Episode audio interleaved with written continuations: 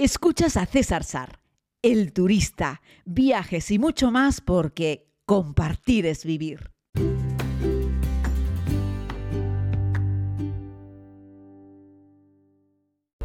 Saludos a todos y a todas, querida comunidad. Les hago este podcast sin utilizar el micrófono habitual, estoy con los auriculares, mientras me muevo con la comunidad dando un paseíto por Brooklyn, en un día soleado y maravilloso.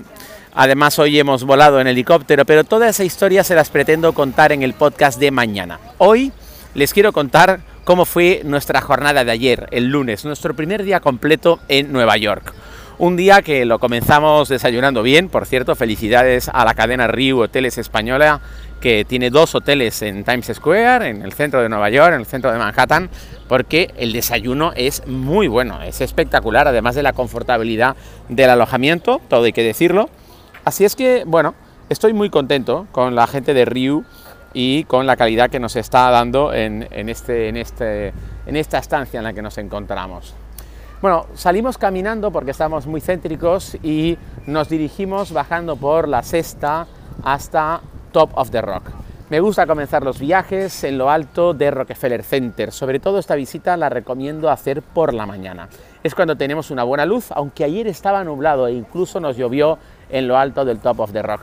Pero eso también tiene sus ventajas, porque de repente aquello desaparecieron los turistas y en el ratito en el que ya dejó de llover, encontramos que las dos terrazas superiores del Top of the Rock las teníamos para nosotros. Así es que pudimos disfrutar de una experiencia fantástica, estuvimos sin prisa. Este es un viaje que estamos haciendo en comunidad. Como les he contado, lo estamos haciendo con una gran visita cada día y el resto de la jornada pues para dar un paseo como estamos haciendo hoy, ya les contaré mañana y que nos permita poder saborearlo, poder disfrutarlo, poder observarlo. Así es que estuvimos en el Top of the Rock, pues bastante, un par de horas buenas estuvimos ahí arriba, no recuerdo, pero dos o tres horas estuvimos en lo alto del Top of the Rock, más o menos. Nos gusta llegar también un poco antes de la hora, ya vamos con el ticket comprado, con una reserva de hora, eso es muy cómodo. Hay que decir que por el momento todas las atracciones que hemos tenido reservadas hemos podido acceder a la hora en punto, no nos han hecho esperar y la verdad es que se agradece mucho. Requiere una planificación mayor, pero es una recomendación que les hago. No lleguen al Top of the Rock a pretender comprar el ticket allí, cómprenlo online y una vez que has comprado el ticket puedes también en ese momento hacer una reserva de la hora a la cual quieres hacer la visita. Así es que el Top of the Rock por la mañana mucho mejor, por la luz, ya les digo, que estaba ayer nublado y llovió en algún momento, y luego bajamos el Top of the Rock, dimos una vuelta a toda la zona de Rockefeller Center que nos permitió ver pues la plaza donde ponen el árbol de Navidad, donde colocan la pista de hielo.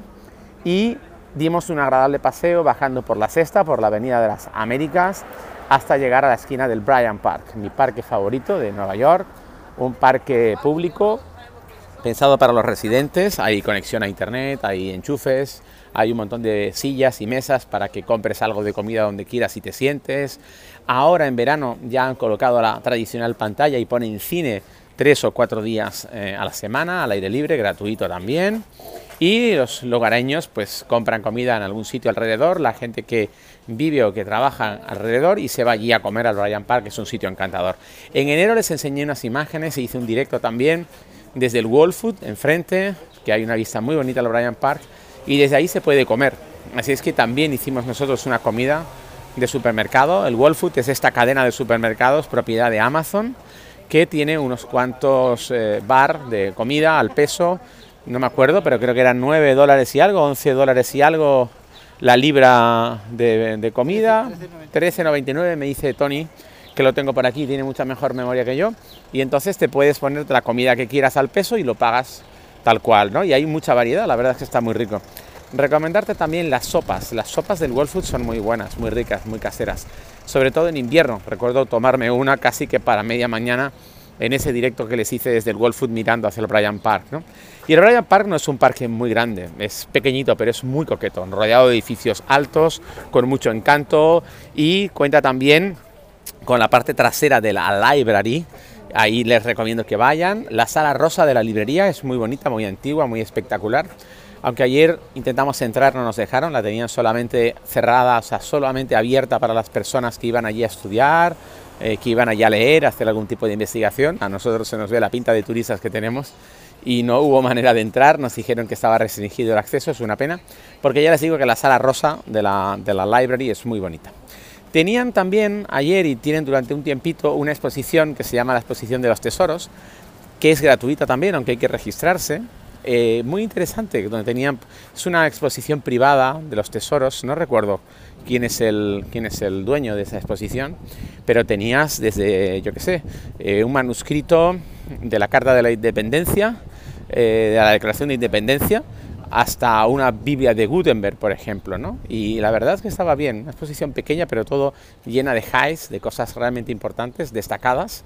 Y, bueno, pues ahí estuvimos eh, dando un paseíto por la library, luego cayó un palo de agua, esperamos y luego nos dirigimos hacia Central Station, parando por mi supermercado favorito de comida japonesa, donde he podido comprar mis snacks japoneses, que son unos snacks de arroz secos con un poco de wasabi. Cuanto más los chupas, más picantes están. A mí me encantan y me he comprado dos botes enormes. Así es que me los iré comiendo poco a poco. Le he invitado a la comunidad y de hecho ayer compré en ese mismo supermercado japonés unos donuts helados pequeñitos, que son pequeños, ¿eh? muy pequeños, unos donuts chiquititos eh, rellenos de helado. y la verdad es que son como una golosina. Si te comes uno no puedes parar. Compré un paquete con 18, 19 y estaban realmente buenos. Continuamos nuestro paseo hasta Central Station. No sé si se hacen una idea y cogen un mapa. Verán que el paseo va de Times Square a Rockefeller Center, bajamos por la sexta, Bryant Park, nos metemos en la library, vamos un poquitito más allá hasta Central Station, que lo estamos con la esquina del Vanderbilt, y luego subimos un poquitito y remontamos hacia la Quinta Avenida y caminamos hacia el norte eh, toda la Quinta Avenida, parando por supuesto en la Catedral de San Patrick, donde entramos. Es un edificio religioso precioso, de primer nivel, muy bien restaurado. Eh, que tiene en su interior algunas obras de arte magníficas y continuamos ese paseo por la Quinta Avenida hasta llegar a la Apple Store. Truquito, por si les sirve a ustedes de referencia, en la Apple Store hay baños gratis aunque no hay ningún cartel que diga que hay baños, pero hay baños, ¿vale?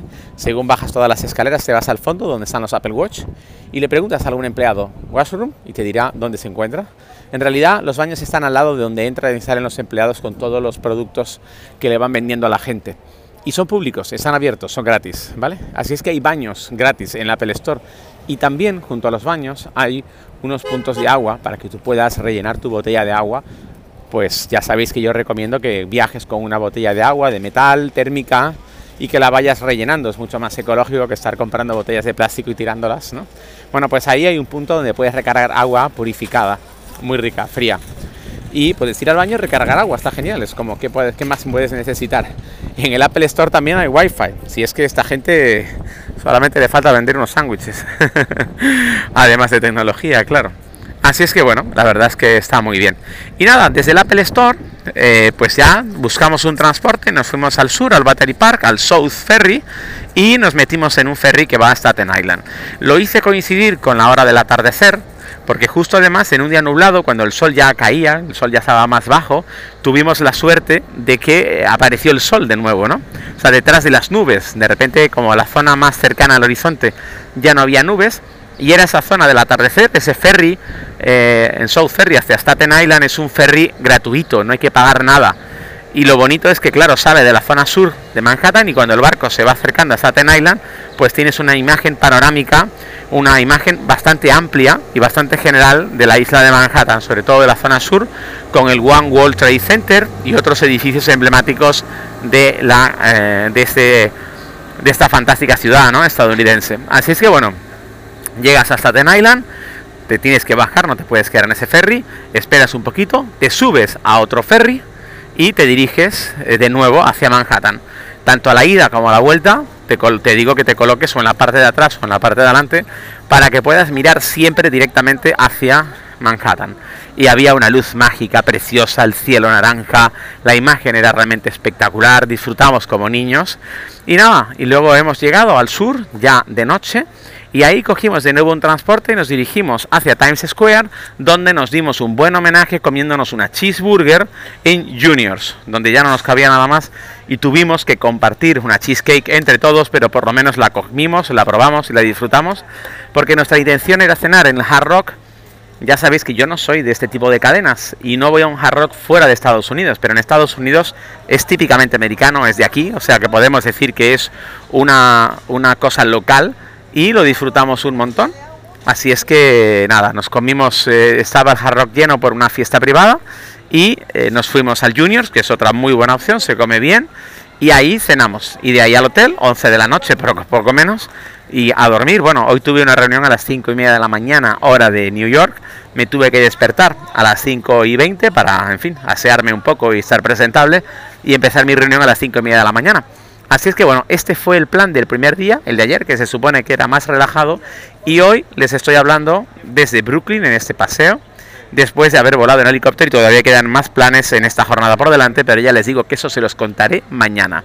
La comunidad al parecer no está sufriendo mucho, al parecer la comunidad se lo está pasando bien, estamos caminando, estamos disfrutando sin prisa en este fantástico viaje en una época del año en la que Nueva York está con muy buen clima, hace sol pero no hace un calor asfixiante, ayer ya les digo que incluso llovió un poco, no hace ni siquiera fresco, pero tampoco hace mucho calor. A mí me parece que eso está sensacional. Así es que si me lo permiten, me voy a despedir de todos ustedes en este precioso paseo en Brooklyn. Un abrazo muy grande. Nos vemos mañana.